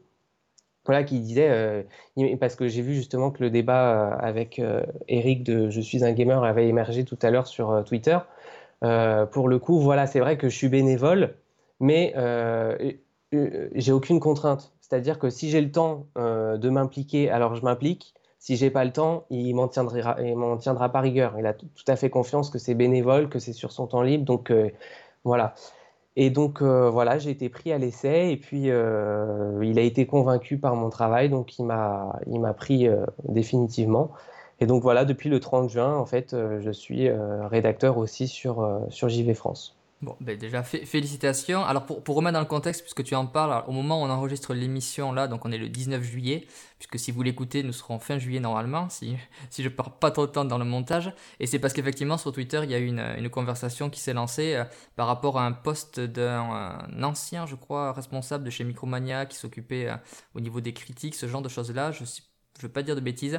Et donc il y a toute une conversation qui s'est en fait euh, développée donc par Eric qui était venu dans l'émission, c'était le premier à être venu dans l'émission Interplayer 2, donc euh, qui est le fondateur, rédacteur en chef de je suis un gamer.com. Et c'est vrai qu'en fait on a discuté euh, autour en fait de la question du bénévolat. Donc Eric c'est quelqu'un qui est engagé, qui, qui lui estime et a raison d'ailleurs qu'au bout d'un moment sans les rédacteurs devraient être payés ne serait-ce qu'un minimum parce que tout travail mérite salaire.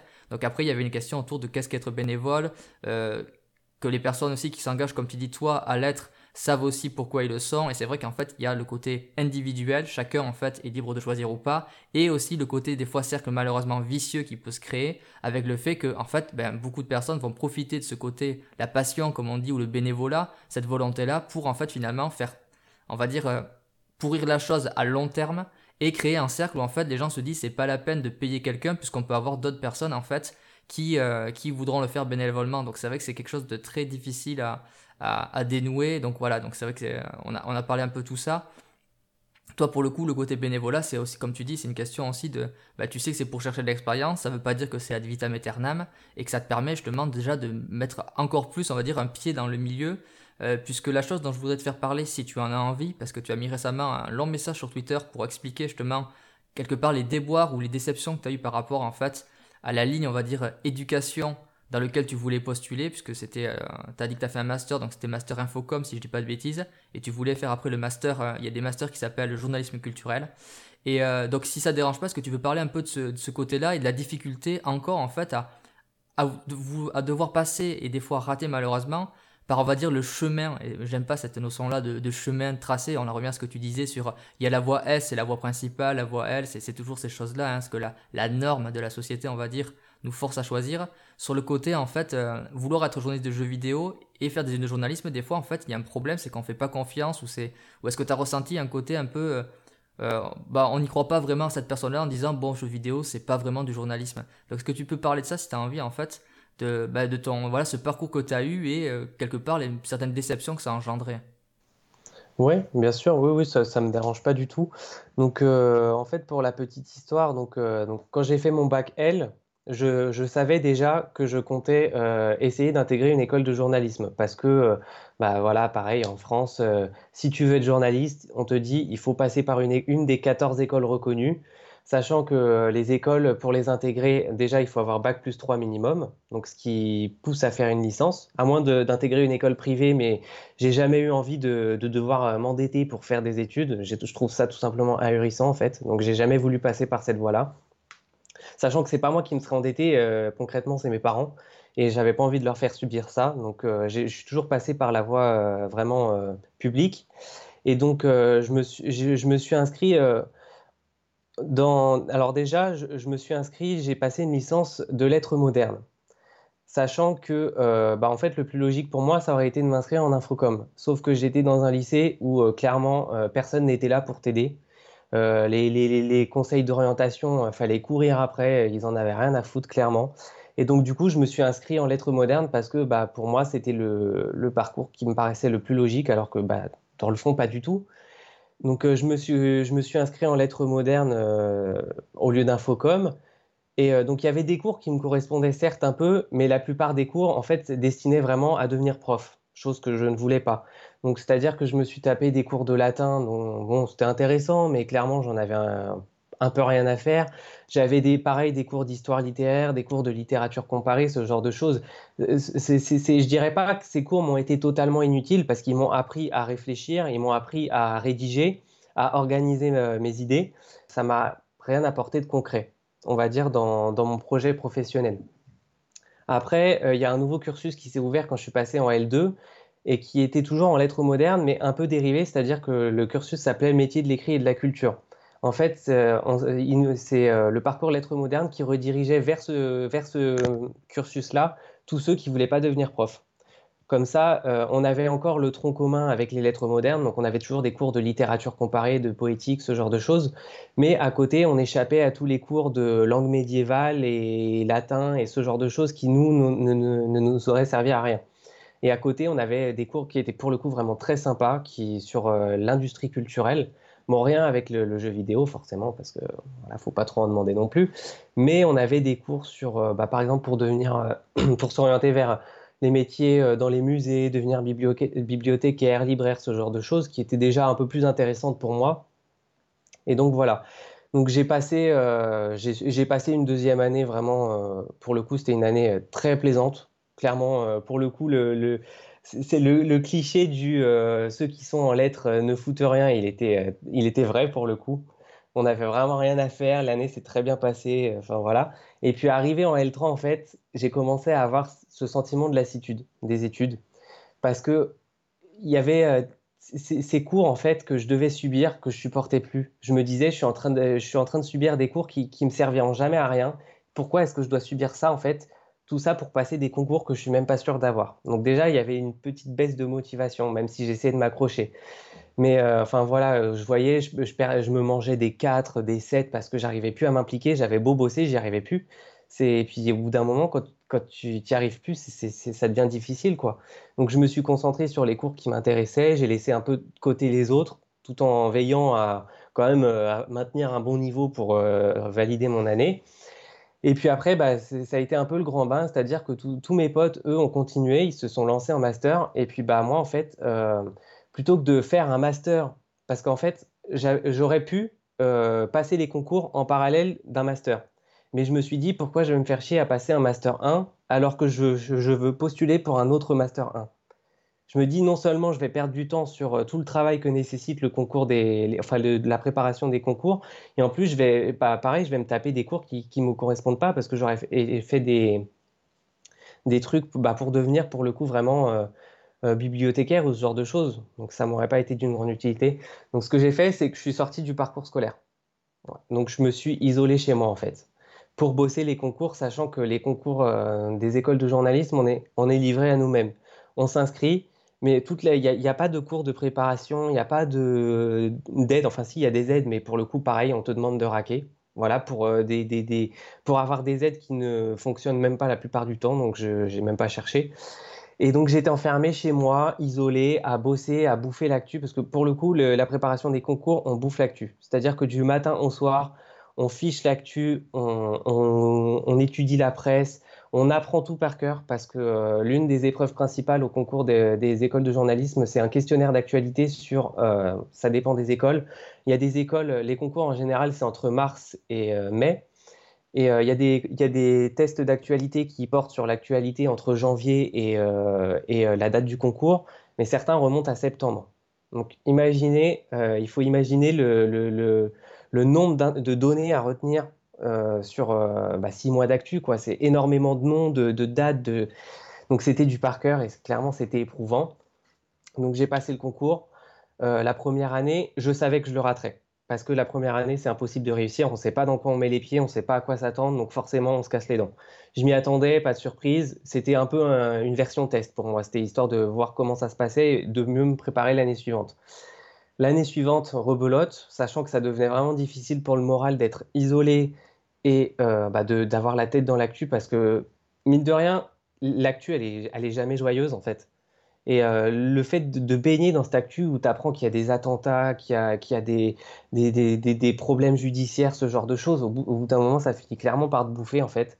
Surtout pour moi qui, qui suis, euh, qui suis intéressé par le jeu vidéo et que tout ce qui est politique, économie, tout ça, c'est pas trop ma, ma tasse de thé. Mais je me suis accroché, je me suis dit, au moins, euh, j'apprendrai, je, deviendrai un bon journaliste. Voilà, je me suis dit, je, vais entrer, en école, je vais avoir euh, des bons cours, des bons profs, et euh, je pourrais me lancer dans le métier en ayant les compétences nécessaires pour. Donc j'ai encore raté les concours, j'ai eu un oral, parce que oui, si on réussit les écrits, si on a la chance d'être sélectionné parmi les 2000 candidats qui s'inscrivent à l'écrit, on doit passer un oral. Et euh, donc pour le coup, j'ai été pris à un oral et euh, bah, ça s'est assez mal pas vraiment très très mal, mais disons que, en fait, je suis tombé sur un sujet d'économie que je maîtrisais pas du tout. Donc, j'ai pas su trop quoi dire. J'ai essayé de me débrouiller, mais sans plus. Et puis, j'ai senti qu'à partir du moment où j'ai dit que moi, ce qui m'intéressait, c'était le jeu vidéo, j'ai senti que le jury, déjà, il m'avait perdu. Dans leur tête, c'était ouais, jeu vidéo, non. Bon, voilà. Donc je suis sorti de là sans grands espoirs. Évidemment, j'ai pas été pris. J'étais même pas sur liste d'attente. Donc je me suis inscrit. Euh, je suis venu en fait sur Paris pour euh, intégrer euh, le parce que j'ai vu qu'à la Sorbonne Nouvelle il y avait un master 2 journalisme culturel. Sauf qu'avant il fallait que je passe par un master 1 infocom. Donc je me suis dit bah pourquoi pas? Infocom ça sera forcément dans ma broche. enfin dans ma branche pardon. Là encore c'était une grosse erreur. C'était cette année de M1 ça a été la pire année que j'ai passée au niveau des cours, c'était une catastrophe. C'était que de la théorie qui nous a absolument rien appris. en fait, je ressors de ce master 1 en ayant absolument rien appris. Voilà, c'est triste à dire, mais euh, et, là, je commençais à en avoir marre de me dire, on, nous force, on nous dit, il faut faire des études, il faut faire ça, pour que finalement, en fait, il n'y a, jamais rien qui te corresponde. Tu t'inscris dans les études avec l'envie d'apprendre, mais ils t'apprennent tout sauf ce que tu as envie d'apprendre. Et, et c'est pas comme ça que tu avances. Surtout que euh, bah, pour entrer dans la presse euh, jeux vidéo, concrètement, il n'y a pas besoin de diplôme. Si je le faisais, c'était vraiment, on va, on va dire, un petit peu par fierté personnelle et par peur de me lancer en n'ayant aucune compétence. J'avais envie d'apprendre avec des professionnels. Donc, euh, bah, je me suis concentré en fait sur mon mémoire, qui pour le coup, lui, portait sur la blogosphère vidéoludique. Et euh, donc j'ai été content que mon directeur de mémoire euh, s'intéresse à ce sujet quand je lui ai présenté. Il a dit c'est un, un domaine, euh, le jeu vidéo, que je maîtrise pas du tout. Donc si tu veux bosser dessus, il n'y a pas de problème, ça, sera, ça, m'intéresse, ça m'apprendra des choses. Donc je l'ai fait, je me suis vraiment défoncé sur ce mémoire et bah, pour le coup ça lui a plu puisqu'il m'a mis 17. Et je me suis dit, bah, avec ça, normalement, il n'y a pas de raison que je sois pas pris en journalisme culturel. Parce que sachant qu'on était 180 dans la promo et que pour chaque master, il y a une vingtaine de places. Donc là encore, c'est très très très sélectif. Et euh, donc je me suis dit, voilà, normalement, il n'y a pas de raison que je ne sois pas pris avec un résultat pareil à mon mémoire, sachant que le directeur du master journalisme culturel, c'était mon directeur de mémoire. Donc pour le coup, j'avais un avantage, c'est qu'il me connaissait, il savait comment je travaillais, il, a, il, avait géré mon mémoire, donc il savait que j'étais vraiment, euh, j'avais vraiment envie de bosser dans ce domaine. Et donc euh, je me suis dit, normalement, ça, ça pourrait le faire. Mais euh, bah non, ça l'a pas fait. Et pourtant, il était présent à l'entretien que j'ai passé, parce qu'on passe un entretien, et euh, donc j'ai appris récemment que je n'étais pas pris.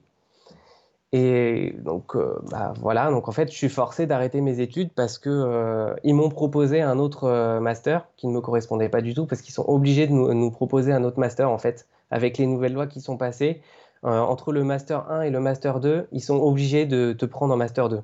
Avant, il y avait une sélection qui se faisait et tu pouvais t'arrêter au M1. Là, euh, si s'ils te prennent en M1, ils sont obligés de te faire euh, ton cursus jusqu'au bout, quitte à te placer dans une filière qui t'intéresse pas. Et donc moi, ils m'ont proposé de me placer, mais j'ai décidé d'arrêter les frais, de dire c'est bon, euh, ça fait des années que je bataille pour, pour essayer d'avoir de l'expérience. À chaque fois, je me fais refoule, donc j'en ai marre, je vais me débrouiller par moi-même. Voilà. Donc, euh, j'ai peut-être un peu digressé, je suis parti un, peu loin, mais tout ça pour dire que oui, j'ai été vraiment déçu par le parcours scolaire parce que j'ai toujours été un bon élève, j'ai toujours été bosseur, je me suis toujours débrouillé même quand ça me plaisait pas pour euh, faire de mon mieux, essayer d'avoir au moins la moyenne, m'en sortir. Et euh, je me dis que en fait, tout ce travail, tout cet acharnement, bah, finalement, ça m'a mené nulle part. Voilà, tout ce que, tout, à l'heure actuelle, tout ce que, toutes les compétences que j'ai et tout ce que, tout ce que j'ai accompli, je le dois à moi-même et pas à mes études. Et je trouve ça triste. Parce qu'il y a ce, dans la société euh, le, fait qu'on te, qu'on te dise si tu veux réussir dans la vie, si tu veux faire le métier qui t'intéresse, il faut que tu fasses des études. Voilà. Alors que finalement, c'est faux et c'est. Et du coup, voilà, c'est peut-être un, mauvais conseil pour certains, mais moi j'ai envie de dire, si vous sentez que vous n'êtes pas fait pour les études, ne faites pas d'études. Concentrez-vous dans ce que vous voulez faire, lancez-vous, faites quelque chose. Il y, a, finalement, les études, parfois ça sert à rien d'insister ça, ça, peut mener à rien. Ouais, mais comme tu dis, tu vois, tout à l'heure quand on parlait de, du fait, tu sais, de, euh, des fois il faut forcer un petit peu pour se mettre en danger et tout ça, et il y a des fois aussi il faut arrêter de se forcer si on sent vraiment que ça peut pas, et c'est ce que tu redis là. Après, c'est ton chemin, je trouve que c'est bien en fait, c'est pas une question de dégraisser, je trouve que c'est bien de le partager, puisque, parce que effectivement, euh, il y en a pour qui ça sera très bien le format des études, mais euh, il n'est pas adapté à tous, et et le but, c'est pas ici de critiquer en fait l'éducation nationale, c'est ou, surtout les gens qui y travaillent, parce que même certains sont broyés par ce système-là. Le problème, c'est que. Oui, ils subissent tout comme nous. Voilà. Hein. ça, je tiens à le dire. Je ne m'en prends pas aux profs qui, eux, pareil, sont dans l'engrenage et ne peuvent rien y faire concrètement. Eux, ils font leur boulot et ils le font en général très bien. Quand je dis par exemple euh, que pour mon M1, c'était une catastrophe, ça m'a rien appris. Euh, je ne veux pas dire par là que les profs étaient incompétents, au contraire. Les, les cours qu'ils nous ont donnés, ils maîtrisaient leur sujet, ils savaient ce qu'ils faisaient. Seulement, euh, voilà, j'ai envie de dire, quand on est en M1, on a envie d'avoir de l'expérience, on a envie de faire du concret, de faire de la pratique. Et le M1 ne proposait aucune pratique et même nous proposait des cours. Dis-toi, euh, je me suis quand même tapé un cours de philosophie. Pourquoi euh, imposer à des gens qui sont en M1 Infocom un cours de philosophie où on va étudier la pensée d'Aristote sur la rhétorique? Ça va nous apporter quoi en fait? Ça ne nous servira absolument à rien. Et, je plains le prof parce que forcément, du coup, lui, il était impliqué dans son travail, il aimait ça. Mais euh, concrètement, bah, personne ne l'écoutait en fait, parce qu'on n'en avait rien à faire, c'était une perte de temps. Moi, je profitais de son cours pour avancer sur mon mémoire, pour faire euh, d'autres trucs. Et c'est triste parce que les profs subissent tout comme nous. En fait, ouais, mais c'est ça, le, problème c'est plus la rigidité d'un système et, euh, et, surtout en fait son, son inadéquation avec, avec les profils, puisque forcément ils vont calculer en termes de, de nombre d'élèves et donc essayer de mettre, ben voilà, pour, on va dire, pour la majorité, ça leur servira. Sauf qu'en fait, le problème, c'est que la majorité, c'est pas la totalité. Et, voilà, et après, tu souvent, on paye les pots cassés. Et comme tu dis aussi, le fait d'avoir souvent des cours théoriques, ce qui est important, la théorique, mais effectivement, il y a aussi la pratique. Et, et on est souvent dans un système euh, qui, malheureusement, est trop vertical dans la limite où, en fait, on, on fait croire aux gens qu'il y a ceux qui savent et, vous, vous réceptionnez. Et en fait, ça, ça évite d'avoir des fois un échange. Alors que techniquement, quand tu es formé dans des, dans, des, dans des masters particuliers, les, les, gens qui sont là pour te former, c'est des gens qui te parlent comme si tu étais par exemple presque un futur collègue, puisque tu devrais bosser dans le même cadre, euh, par exemple le journalisme, ce genre de choses-là. Donc euh, effectivement, ça, ça peut poser un problème et je comprends que c'est quand on en sort de là, euh, éreinté si ça se passe pas bien. Donc effectivement, c'est c'est c'est pas un truc agréable en ce qui te concerne, mais je trouve que c'est bien que tu, que tu le partages aussi parce que parce que voilà pour ceux qui pourraient nous écouter, se poser la question du euh, ben, j'ai envie d'être journaliste dans le jeu vidéo et qui comme toi en fait font l'effort en plus comme tu dis dans la plupart des journalistes dans le JV qu'on voit hein, qui qui bossent dans des rédactions, ils n'ont pas forcément fait des études de journaliste et, euh, et donc d'avoir des gens qui font l'effort justement d'avoir de vouloir avoir cette compétence là et de voir qu'en fait finalement ben, parce qu'ils veulent après dans le jeu vidéo, ben, ils sont un petit peu mis de côté parce que quelque part bon, c'est pas très intéressant. Effectivement, c'est assez triste et ça montre encore le regard qu'il y a en fait sur l'aspect jeu vidéo qui, qui même s'il évolue dans le bon sens, est encore quand même très loin d'être totalement considéré comme légitime. Et là, je mets, vous me voyez pas, mais je mets des, des guillemets puisque tout ce qui est concerné comme légitimité, euh, normalité, tout ça, c'est un truc. Euh, mais comme tu dis, en fait, il y a toute une pression sociale aussi qui te pousse des fois à, continuer les études. Genre, tu as des bonnes notes, donc il faut que tu continues les études, même si des fois, ben, t'es plus fait pour ça, tout simplement, parce qu'on évolue euh, au pays de nos expériences. Donc, pour en revenir quand même aux, expériences, donc, bah, JV France, déjà, c'est une bonne expérience que tu as, as développée. Euh, l'avenir, en fait, justement, de. alors, ton, avenir, justement, je suppose que tu le vois dans une rédaction de. Pour le coup, à, temps, complet et. Euh, rémunéré euh, dans une rédaction de jeux vidéo, euh, tu, euh, tu te, là, vu que tu es en période des études, je, nous a bien fait comprendre que tu n'allais pas reprendre. alors sans trop te mettre de la pression là, je ne veux pas te mettre sous les, feux de la rampe, mais justement, tu as, prévu quoi, grosso modo, comme, ben, comme démarche justement à, effectuer, puisque je suppose que aussi, pareil, maintenant que tu vas être demandeur d'emploi, quand tu vas expliquer que tu vas être journaliste dans le jeu vidéo, je suis sûr que nos, euh, nos amis euh, qui font ce qu'ils peuvent aussi au niveau des, euh, du pôle emploi, ça risque d'être peut-être un peu folklore. Tu as déjà pris des contacts comme ça ou, ou tu attends que l'été se passe tranquille pour souffler un petit peu? Là, pour le coup, j'attends que l'été passe pour souffler parce que, bah, mine de rien, les, bah, ces dernières années, ils ont été plutôt éreintantes pour moi. Donc là, c'est l'été, je, je, souffle, je décompresse et je, je m'occuperai de tout ça à la rentrée. Mais euh, oui, du coup, pour le coup, euh, j'ai hâte euh, de, l'entretien Pôle emploi où je vais leur expliquer ça parce que justement, c'est ce que j'évoquais aussi dans mon, dans mon thread. quand j'étais. quand je me suis déscolarisé pour, pour, passer les, pour préparer les concours, été inscrit en tant que demandeur d'emploi parce que j'espérais quand même éventuellement trouver un petit emploi à mi-temps qui me permettrait de de, bah, de gagner de l'argent, de mettre de côté, puisque je savais que si j'étais pris dans une école ou pas, ou que après j'enchaînais sur un autre M1, j'allais quitter la maison familiale et donc j'allais devoir, euh, bah, subvenir à mes moyens. Donc j'en ai, profité pour le coup pour essayer de mettre euh, de l'argent de côté, histoire de, de, soulager un peu mes parents euh, une fois que j'aurais quitté la maison. Et je me souviens donc d'un entretien où je leur expliquais bon bah là en fait je cherche qu'un emploi à mi-temps parce que euh, je suis en train de préparer mes concours, ça me prend beaucoup de temps. Et sur ça, ils ont toujours été euh, assez, conciliants. Ils ont dit, vous avez raison, euh, le, tout, c'est de préparer vos concours. Donc, ils me faisaient pas trop chier, on va dire. Mais je me souviens d'un entretien où, parce que je chante, en fait, avec Pôle emploi, je sais pas ce qu'ils foutaient, mais en gros, à chaque rendez-vous que j'ai eu, j'ai jamais eu le même conseiller.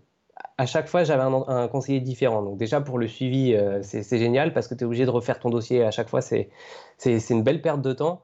Et je me souviens d'une conseillère euh, qui m'a demandé euh, qu'est-ce que vous voulez faire. Et je lui ai dit, euh, bah, j'aimerais être journaliste jeux vidéo. Et là, il y a eu le petit gloussement, mais genre l'air de dire, mon Dieu, c'est quoi ce cas, tu vois et, là, déjà, j'ai fait, OK. Je, me suis retenu concrètement d'aller la tacler parce que sur le coup, ça, ça me démangeait d'aller lui en mettre une. Mais je me suis dit, bon, de toute façon, j'ai l'habitude, on n'est pas pris au sérieux clairement, allez vous faire foutre en fait. Moi, c'est ce que je veux faire et j'ai pas honte. J'ai pas honte de le dire. Je veux être dans le jeu vidéo. C'est un métier culturel comme un autre, quoi que vous, quoi que vous pensiez. Et euh, donc euh, voilà. Donc là, j'ai hâte de voir euh, si ici, éventuellement, ils vont avoir une meilleure mentalité, sachant que là, pour le coup, je vais leur dire, bah oui, là, je suis vraiment demandeur d'emploi, donc me donnez pas n'importe quoi, quoi. Me proposez pas d'aller faire, je sais pas euh, caissier par exemple euh, ou ce genre de choses parce que non là je cherche un boulot euh, pour ma vie donc je veux être dans la branche qui m'intéresse donc ça risque d'être compliqué Ouais, mais donc justement, alors effectivement, en plus quand on parle des boulots, c'est pas une, en plus, enfin, je traduis tes propos parce que je sais très bien que c'est comme ça que tu l'envisages. C'est pas du tout une critique et péjorative par le fait d'être hôte de caisse ou quoi que ce soit. C'est juste que ça te correspond pas.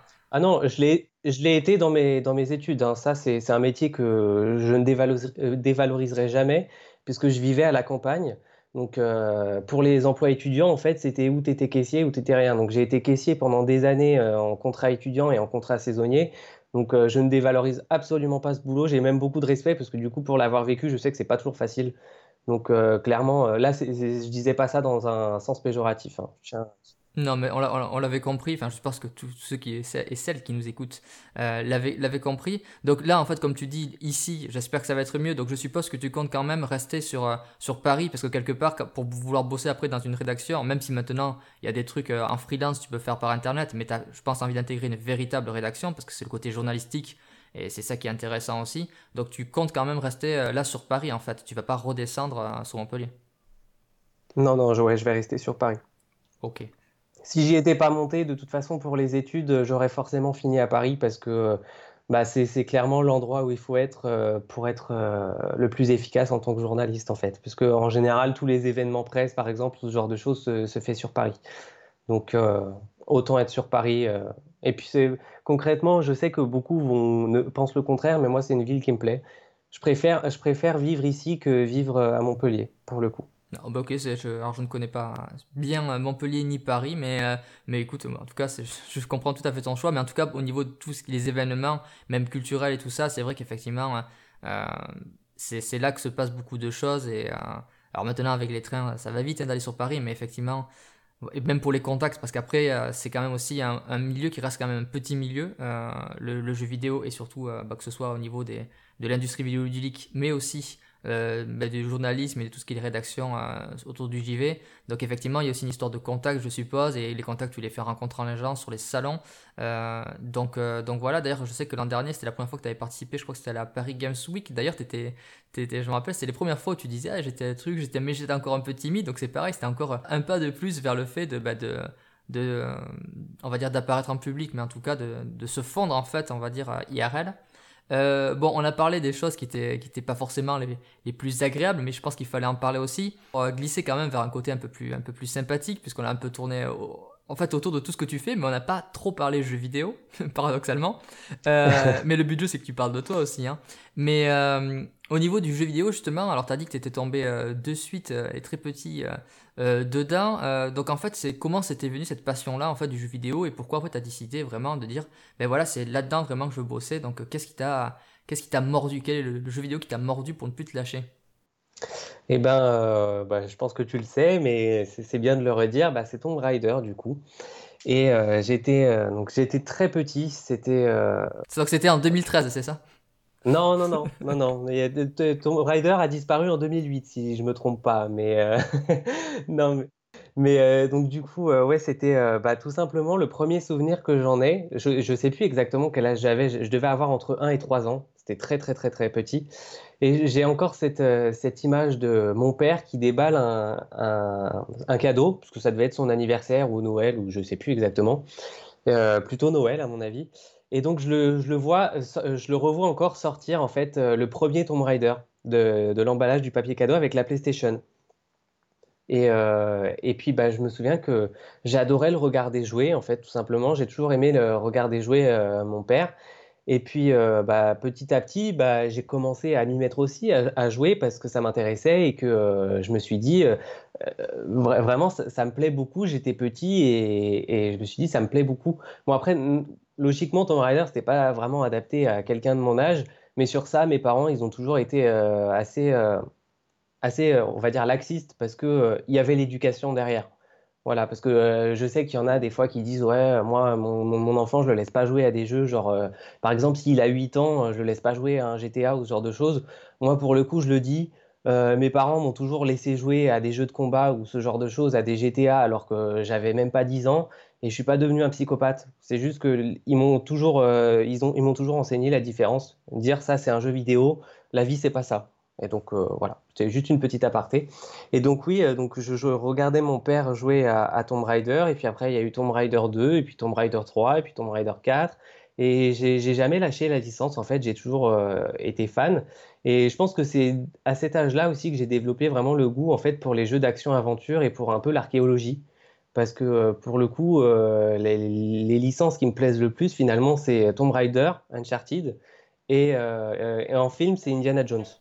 Donc, euh, ah, il y a mon téléphone qui sonne, je ne sais pas si on l'entend. On l'entend, tu peux. Alors, c'est quoi cette super sonnerie euh, Donc voilà, c'est attention. Hein. C'est mon fixe, je suis désolé. Il a bien choisi son moment. Le pire, c'est que ces saloperies de démarchage téléphonique, euh, c'est insupportable. Mais en fait, en fait c'était les gars de Crystal Dynamics qui sont pas contents après ce que tu as dit sur Tomb Raider. Donc c'est pour ça ils téléphonent pour dire Bon, mec, en fait. ça suffit maintenant, arrête. Arrêtez, arrêtez. on sait, on vous a repéré. on va vous envoyer Jonah, qui est donc un personnage du, du, reboot. Donc oui, donc en fait, effectivement, donc euh, tu as commencé, donc tes parents, ils étaient autour déjà dans le jeu vidéo. Euh, euh, Mon père. Ton père, Parce que ma mère n'a jamais été branchée jeu vidéo, donc c'était c'était vraiment mon père. Et mes sœurs, par extension, puisque mes sœurs aussi sont aiment vraiment beaucoup le jeu vidéo. D'accord, donc, donc oui, d'ailleurs, tu as combien de sœurs? C'est que tu ne l'as pas dit, mais tu peux, tu as combien de sœurs hein? Oui, j'ai deux sœurs, deux grandes sœurs. D'accord, ok. Et elles bossent, elles, sont, elles bossent quand même pas dans le jeu vidéo. comment ça se passe au niveau de... Je reviens un petit peu, mais rapidement, mais euh, au niveau justement de ta famille, par rapport à ta volonté, tout ça, le, leur regard qu'il y a, ils, t'ont toujours encouragé, même tes sœurs ou tes parents, tout ça, sur, euh, sur, ton, sur ton chemin, parce que c'est important aussi, ça, d'avoir le, le, soutien, on va sur ça, euh, j'ai vraiment, j'ai vraiment eu beaucoup de chance parce que mes parents et mes sœurs m'ont toujours soutenu dans les, dans les choix que j'ai faits. Après, ils savent que je suis quelqu'un de sérieux. J'ai toujours été, même quand j'étais petit, j'ai toujours été quelqu'un de sérieux et de bosseur. Ils savaient qu'en général, en fait, ils m'ont laissé mon autonomie très tôt parce que j'ai toujours été quelqu'un d'assez indépendant. Et ils savaient que quand je faisais quelque chose, je savais ce que je faisais en général. Bon, ça m'arrive de me tromper, forcément, il faut se tromper pour apprendre. Mais ils m'ont toujours euh, soutenu dans tous mes projets. Par exemple, comme je disais tout à l'heure, euh, mes parents auraient préféré que j'aille en S quand je ne savais pas encore ce que je voulais faire. Mais quand je leur ai dit que j'allais en L, ils m'ont pas dit non, non, tu, vas aller en S. Moi, je connais des gens, les, les, parents les ont forcés à aller dans telle filière pour au final euh, bah, perdre du temps et se réorienter derrière. Moi, mes parents, ils m'ont toujours laissé le, euh, le, choix. Ils m'ont toujours dit T'es grand, tu prends tes décisions, c'est toi qui vois. Nous, on te dit ce qu'on en pense, mais euh, c'est toi qui es seul maître de, de, ta vie, on va dire. Et bah, pareil, quand je leur ai dit que je voulais être journaliste jeux vidéo, ils m'ont ils ont jamais. ils m'ont jamais dit non, c'est un truc pour les gamins, essaye de trouver quelque chose qui, qui, te correspond mieux. Ils m'ont toujours dit si c'est ce que tu veux faire, alors fonce, fais, fais ce qu'il faut pour. Et bah là récemment d'ailleurs j'ai dit, je leur ai expliqué que j'étais devenu bénévole sur un, sur un site de jeux vidéo et ils étaient très contents. Et euh, bah, justement, ils sont allés lire mes articles un peu. Et mon père, il m'a même appelé. Il m'a dit Ah, donc c'est ça, journaliste jeux vidéo, parce que je savais pas trop ce que tu voulais dire. Je savais pas c'était quoi comme métier. Du coup, maintenant, je comprends mieux. Donc euh, voilà, je trouve, je trouve ça vraiment chouette d'avoir des parents qui m'ont toujours soutenu comme ça, parce que c'est pas donné à tout le monde, malheureusement. Et, euh, donc oui, sur ça. Et puis mes sœurs, c'est pareil. mes sœurs sont d'ailleurs une de mes sœurs. bon, elle joue aux jeux vidéo, mais c'est vraiment un passe-temps pour elle. Mais euh, mon autre sœur, la plus grande, à une époque, elle, était carrément aussi sur YouTube. Elle faisait, euh, pour elle, elle était, euh, tu sais, collectionneuse, ceux qui font les, les unboxings et les unboxings et tout sur, sur YouTube. Donc elle a été un peu dans la branche aussi, un peu blogueuse, tout ça avant moi, on va dire. Sauf qu'elle n'y est plus aujourd'hui parce que elle a eu des, choses qui font qu'elle a laissé tomber. Mais, mais oui, vraiment, j'ai toujours été soutenu sur ce point. Comme tu dis, c'est quand même important. Et d'ailleurs, euh, je rebondis sur le fait où tu dis, ben, en plus mes parents me faisaient confiance parce que je suis quelqu'un de sérieux. Ça me permet de dire en plus euh, que ça se voit en fait dans, dans tes articles, tes écrits.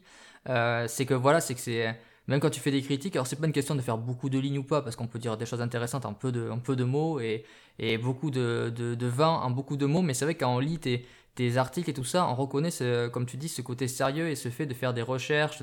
On voit qu'en fait, tu as, pensé et pesé les choses. Et c'est pour ça que même quand on a regardé, moi j'avais été voir, euh, je suis pas forcément en plus un, grand lecteur de, sur les presses JV, tout ça, j'avoue que je me suis... Euh, je, des fois j'écoute, mais je ne suis pas forcément celui qui va le, plus lire tout ça. Mais j'avais été justement voir tes, news et tout ça, parce que j'avais commencé par faire quelques news sur JV France.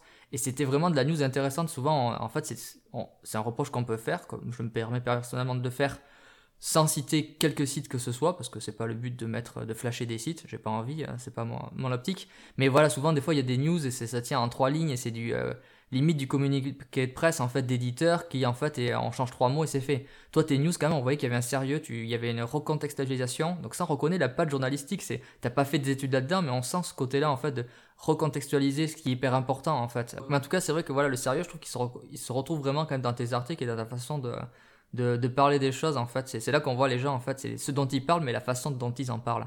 Donc, euh, donc ça m'étonne pas que tes parents t'aient fait confiance et, comme tu dis, c'est c'est pas quelque chose qui est acquis et, c'est bien en fait quand ça arrive parce que malheureusement c'est pas donné à tout le monde.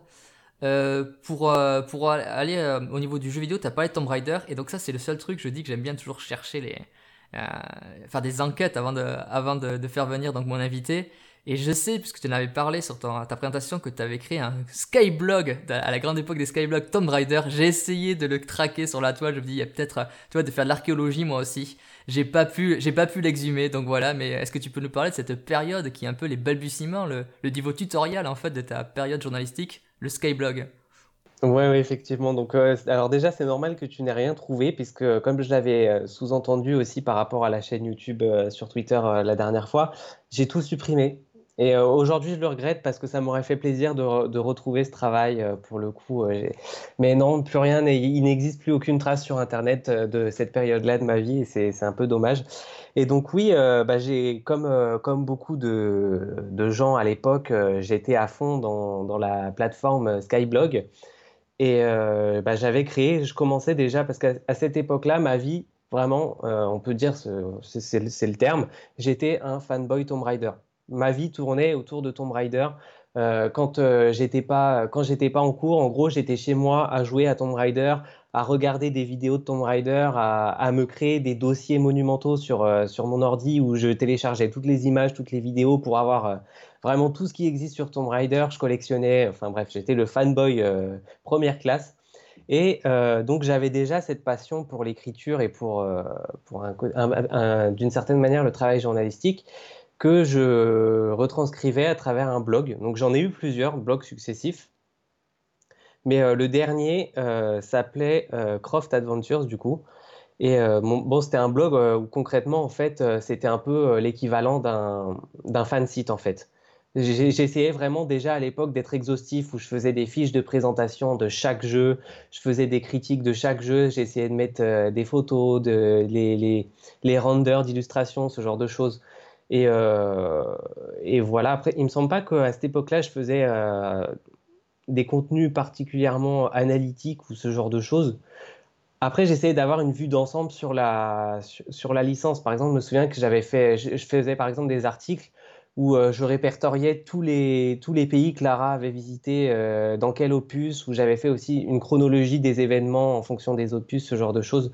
Vraiment, j'essayais d'être le plus complet possible.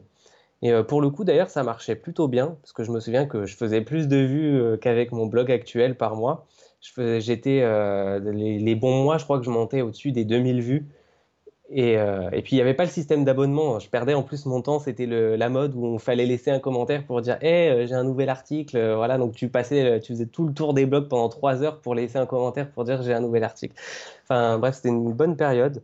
Et oui, à cette époque-là, du coup, j'avais vraiment développé mon blog. Je faisais des, à cette époque-là, je faisais des montages aussi, des montages photos pour illustrer mes, mes, mes, mes articles. Donc je faisais du découpage, des gifs animés, ce genre de choses. Et en parallèle, j'avais aussi du coup une chaîne YouTube où euh, je faisais ce qu'on appelle des AMV, des Animated Music Videos, où tout simplement, en fait, je reprenais euh, toutes, les, toutes les cinématiques des Tomb Raider et je faisais des, des, vidéos animées avec une musique que je sélectionnais. À cette époque-là, YouTube euh, n'était pas du tout regardant sur les droits d'auteur des musiques, donc on pouvait faire ce qu'on voulait. C'était le Far West à l'époque. Hein, ouais, c'est ça. Tu pouvais utiliser tout ce que tu voulais. Euh, vraiment, si tu avais un claim, c'était que tu étais vraiment malchanceux, en fait, parce que c'était très rare à l'époque. Et euh, donc voilà, aujourd'hui, ça serait plus possible de faire ça, mais c'était une bonne époque. Et voilà, je m'inscrivais vraiment dans la communauté Tomb Raider. J'étais inscrit sur sur plusieurs forums. Euh, l'un des premiers forums sur lesquels je m'étais inscrit, c'était euh, LaRider, le site euh, larider.com, où j'ai passé beaucoup d'années. J'avais même été modérateur à un moment, alors que j'étais au collège, donc c'était, j'étais content. D'ailleurs, bah, un gros bisou à Elodie, même si je pense pas qu'elle regardera cette vidéo. Mais, alors déjà, nous sommes en, en, format podcast, je tiens à le, à le préciser. Hein. Oui, voilà, si elle écoute le podcast. en fait, c'est vrai que là, en fait, je, je, je balance rapido, c'est un petit aparté que je fais sur les coulisses de l'émission. C'est vrai que c'est la première fois que j'enregistre, d'habitude je fais via Discord. Et là, en fait, on fait par Skype parce que j'avais envie de tester un autre format, mais il n'y aura pas de vidéo, ça reste un podcast. Et euh, j'en profite aussi pour dire que maintenant, en plus, moi aussi, j'essaie de, de me diversifier. Donc le podcast, il est disponible maintenant, donc à la fois sur YouTube, mais il sera surtout disponible sur le site que j'ai créé à cet effet, et ensuite sur beaucoup de plateformes de podcast, à savoir euh, donc iTunes, Apple Podcast, Podcast Addict, euh, Deezer, Spotify. Bref, vous aurez tous les liens euh, dans l'article du site, donc qui s'appelle Enterplayer 2. Enfin, il est propulsé par WordPress parce que j'avais pas non plus un site complet à faire, hein, c'est pas le but. Je finis mon aparté. Donc effectivement, on ne sait pas probablement qu'elle écoutera pas, mais en tout cas c'est bien de parler. C'est toujours bien de parler de, gens justement qui, bah, qui mettent en avant les, les, jeux. Donc toi c'était Tomb Raider et, et d'ailleurs cette passion là pour cette Tomb Raider, on va dire Old Generation, euh, avec mon super accent anglais, mais euh, Old Generation. Et, euh, mais le truc qu'il y a, c'est que explique aussi pourquoi tu as été déçu par les choix du reboot. Et c'est pour ça que même quand on se chambre sur Internet, moi je comprends tout à fait. alors on n'est pas d'accord sur certaines visions, mais je comprends tout à fait que quand on est fan de quelque chose et qu'il y a vraiment un changement assez drastique, je comprends en fait qu'on se sente en quelque part trahi. Et donc je trouve que c'est tout à fait humain. moi ça n'a pas été le cas parce que moi j'étais pas fan de Tomb Raider des anciens. Donc finalement, moi, ça a été nouveau pour moi et je préfère cette vue-là. Mais c'est pour ça que j'en profite de le dire là parce que c'est vrai qu'on a beau des fois s'escrimer l'un l'autre, bon, mais toujours avec bienveillance euh, sur, sur Tomb Raider. Mais effectivement, je comprends tout à fait ce point de vue-là. Et effectivement, euh, d'autant plus quand tu expliques que tu as passé, ben, que tu as investi beaucoup de temps et de passion là-dedans. Et, ce qui est normal, c'est le but. Euh, justement, puisqu'on parle de Tomb Raider, alors je ne sais pas si tu le citeras dedans, mais ça me permet de glisser pour conclure l'épisode sur donc une nouvelle rubrique qui sera là, je pense, euh, si ça fonctionne. Donc c'est toi en fait qui va être responsable de, de, son succès ou pas. Euh, pour conclure les épisodes maintenant, j'ai décidé qu'à chaque fois on finirait par quelque chose que, que je vais appeler la LAN party. Donc euh, pour ceux qui connaissent, les LAN parties, c'est les fameuses parties en réseau. donc on joue tous ensemble, mais pas sur Internet. On se met dans la même salle et voilà, et on faisait des, des jeux multijoueurs. Et donc la LAN party, en fait, c'est une idée que j'ai repiquée parce que moi aussi, c'est côté journalistique, j'aime bien citer les sources et c'est en écoutant un podcast Star Wars qu'il avait repris sur un podcast Harry Potter. Et euh, en fait, euh, où le but, c'est disait en fait, vous avez un repas, vous invitez 5 personnes euh, de l'univers Harry Potter ou de l'univers Star Wars, lesquelles invitez-vous? Donc la LAN party sur Interplayer 2, ça sera très simple. Ça sera en fait, tu as une, donc une LAN party, donc il y a 5 personnes qui sont invitées pour passer la soirée avec toi, du jeu vidéo, cite qui tu veux, qui c'est que tu, avec qui tu voudrais passer, 5 personnes avec qui tu voudrais passer la soirée. Donc ça peut être des personnages fiction hein, du jeu vidéo, ça peut être des artistes du jeu vidéo, ou alors en fait des, après des gens qui parlent de jeux vidéo. Mais bon, donc euh, voilà, 5 personnes avec qui tu voudrais passer une soirée, euh, que ce soit donc des artistes ou même des persos de jeu. Donc Lara Croft, si tu as envie, je suppose qu'elle sera peut-être dans, dans, ta, dans ta partie LAN. Donc voilà, 5 personnes. Tu me dis qui et, euh, et rapidement, ben, pourquoi en fait. voilà. Ah, c'est original euh, comme concept, euh, j'aime beaucoup. Alors bah du coup, forcément mon invité d'honneur euh, Lara Croft, la version All Generation, je précise, la, vraie. donc Lara Croft, bah, Nathan Drake aussi forcément, obligatoirement, parce que c'est vraiment mon deuxième gros coup de cœur jeu vidéo. après, à qui je pourrais penser bah, Pour le coup, je pense que ça serait aussi très amusant d'inviter Chloé Fraser d'Uncharted aussi, parce que euh, j'aime beaucoup sa personnalité et, je pense que ça pourrait le faire. Euh, peut-être Aloy d'Horizon Zero Dawn, parce que euh, c'était clairement, pour moi, c'est clairement le jeu coup de cœur de, cette génération. J'ai eu, je l'ai vraiment beaucoup aimé comme personnage. Pourtant, elle est très, elle est très simple mais euh, elle, parvient à. L'écriture est telle que le personnage, on parvient à s'y attacher d'une manière qui est phénoménale. Donc, euh, Aloy. Et puis, euh, un dernier personnage. Ah, ça peut être après un créateur, sinon, hein, si tu as un créateur que tu adores du jeu vidéo, un artiste du jeu vidéo, un doubleur dans le jeu vidéo, tu vois, n'importe qui qui tourne autour du jeu vidéo, en fait. Ah bah, ah bah tiens, ouais, je, pense à quelqu'un, bah pour le coup, pourquoi pas Françoise Cadol qui est la, voix originale de Lara Croft euh, avant le reboot et qui est une euh, doubleuse que j'aime vraiment beaucoup, non seulement parce qu'elle a doublé Lara Croft euh, jusqu'en 2008, mais aussi parce que je la retrouve dans beaucoup de séries que j'adore et donc du coup, pourquoi, pas Françoise Cadol donc une LAN partie très très aventure, très action aventure. On reconnaît là ton, goût pour l'action aventure et avec et, beaucoup de personnages féminins, ce qui est bien aussi. Ça montre euh, déjà qu'il y a des, on l'oublie assez souvent qu'il y a de, plus en plus de, bons personnages féminins et ça arrive de plus en plus, tu vois, avec Chloé Fraser. Bon, Lara Croft, c'est plus ancien, il a été, il a été retravaillé tout ça. Et Nathan Drake pour, te, pour tenir l'ambiance, donc effectivement, un côté, euh, un côté une, bonne partie. Donc bon, ben, après on verra. Est-ce que tu penses que tous ces personnages-là arriveraient à passer une bonne soirée ensemble ou tu penses que ça pourrait partir en vrille? Ah, au pire, il y a peut-être Lara et Nathan qui vont se battre euh, pour savoir qui est le meilleur, mais, euh, mais sinon, je pense que ça devrait le faire. Ouais, ça fait penser à ce dessin, tu sais, euh, classique avec Indy qui tient Lara d'un côté et, Nathan de l'autre qui dit Ah, les enfants, arrêtez, quoi, pour savoir qui c'est qui est le meilleur. Et, c'est vrai J'adore ce dessin. C'est vrai, vrai que c'est un, dessin qui est vraiment sympa. Et puis voilà, c'est vrai que c'est deux licences qui, qui doivent beaucoup à Indiana Jones. Euh, encore que pour Uncharted, il y aurait d'autres licences, mais bon, c'est pas le sujet ici. En tout cas, euh, une bonne large partie, euh, effectivement, c'est une large partie à laquelle j'aimerais même participer aussi parce que parce que bah, voilà. invité. Je suis invité. Alors par contre, si je viens, peut-être que je viendrai avec avec Lara Croft 2013. Ah bah tu peux venir avec, mais je suis pas sûr de la laisser rentrer par contre. Euh, on verra, on se battra pas, ça, sert à rien. En plus c'est toujours bien aussi justement qu'il y ait des, goûts différents, mais de toute façon c'est Talent Party, c'est toi qui, qui est responsable, c'était ton émission aussi. Hein. Moi je suis là juste pour, euh, pour passer la manette et, euh, et puis pour lancer la partie et puis pour la stopper aussi. Donc ben, c'est ce qu'on va faire maintenant. En tout cas je te remercie vraiment ben, d'avoir accepté l'invitation, d'être venu un peu parler de ben, de ta vision du jeu vidéo, mais surtout de parler aussi de, de ce que tu fais. Et comme je dis, en fait, c'est très important pour moi de, euh, bah, d'écouter les gens, euh, la façon dont les gens parlent des choses, euh, ça en raconte beaucoup sur eux et, je trouve que c'est bien de, se dévoiler comme ça, sans impudeur, mais juste en transparence. Donc merci vraiment d'être venu. Bah, merci à toi pour l'invitation, ça me fait vraiment très plaisir.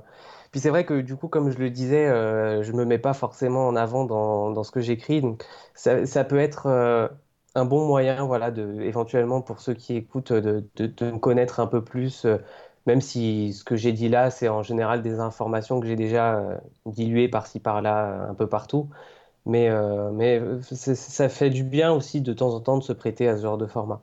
Bah, en tout cas, c'est moi, il est là pour ça aussi. Voilà, c'est justement bah, pour mettre en avant des gens qui d'habitude bah, ne se mettent pas en avant, et, c'est tout à leur honneur d'ailleurs. Donc, bah, merci une nouvelle fois. Merci à toutes et à tous d'avoir écouté l'émission jusqu'à sa fin. En tout cas, j'espère. Si vous êtes là, c'est que vous l'avez écouté jusqu'à la fin à moins que vous ayez scrollé pour avoir les dernières minutes et avoir les remerciements, bah, c'est un principe comme un autre, pourquoi pas. Euh, donc en tout cas, euh, je vous remercie vraiment. Comme j'ai dit, vous pouvez retrouver le podcast sur euh, Deezer, sur Spotify, sur PodCloud, Podcast Addict. j'ai du mal à dire addict, mais c'est bien, ça veut dire que je ne le suis pas. avec aussi Apple Podcast, iTunes, bref, YouTube aussi. Vous pouvez me retrouver sur Twitter ou sur YouTube si vous voulez commenter. vous pouvez même aussi par le site ben, n'hésitez pas à commenter, euh, me contacter euh, pour vous dire ce que vous voulez. Mathieu, vous pouvez le retrouver donc sur Break Culture qui est son euh, blog. Vous pouvez le retrouver donc sur JV France maintenant qu'il est rédacteur. Sur Twitter aussi. alors tu as changé ton, ton, ton identifiant Twitter ou pas? Parce que je sais que tu devais le changer. Oui, oui, je l'ai changé, effectivement. C'est, maintenant, c'est Mathieu, le tiret du 8 et BC pour Break Culture. Parce que bon, avant, pour la petite histoire, c'était MatMat18 et euh, bah, voilà, c'était mon pseudo que, de quand j'ai créé euh, mon, compte en 2011 et je trouvais que c'était c'était plus représentatif, quoi. Ça faisait un peu gamin pour le coup, donc j'ai voulu euh, changer un petit peu. Donc Matthew underscore BC, vous le retrouvez sur Twitter. De toute façon, vous aurez tous les contacts pareils sur le site pour retrouver et suivre Mathieu. Donc merci encore à toutes et à tous. Merci à Mathieu, euh, Mathieu, Mathieu, à toi. Merci à tous. Donc j'ai du mal. On sent que j'arrive à la fin. Je suis en train de m'écrouler sur le dernier niveau. C'est un peu l'histoire de ma vie. Merci à toutes et à tous. Encore une fois, euh, à bientôt pour une prochaine émission. Et puis, ben, en attendant, ben, jouez bien. Ciao, ciao.